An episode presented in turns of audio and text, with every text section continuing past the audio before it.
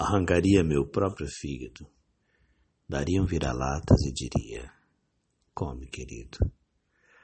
Talvez, quem sabe, um dia, por uma alameda do zoológico, ela também chegará.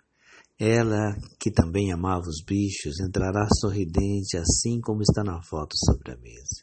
Ela é tão bonita.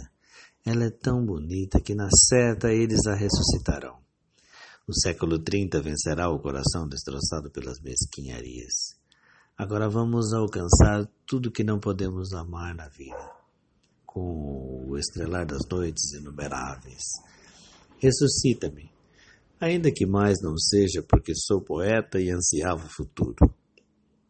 Ressuscita-me, lutando contra as misérias do cotidiano. Ressuscita-me por isso, ressuscita-me. Quero acabar de viver o que me cabe minha vida, para que não mais exista amor e serviço.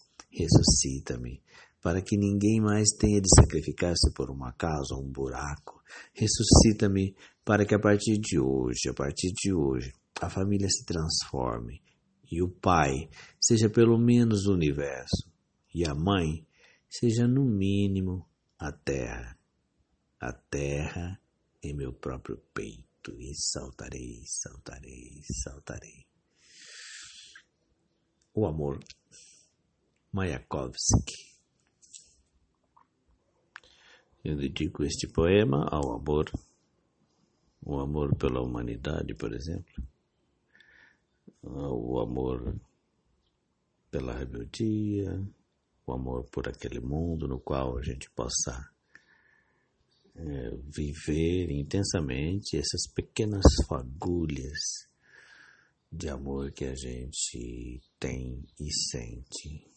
A todo amor. Este mesmo que está soterrado pela, pelas, né, pela vida cotidiana, pelo tempo interminável de trabalho que todo mundo tem que fazer e virar-se para poder comer, que impede de fazer arte, de fazer tudo que prazeroso, quase tudo. Então, que você tenha amor de Mayakovsky por hoje, ainda que seja pequenas fagulhas, até que um dia a gente construa um mundo no qual ele seja comum, amar assim seja comum.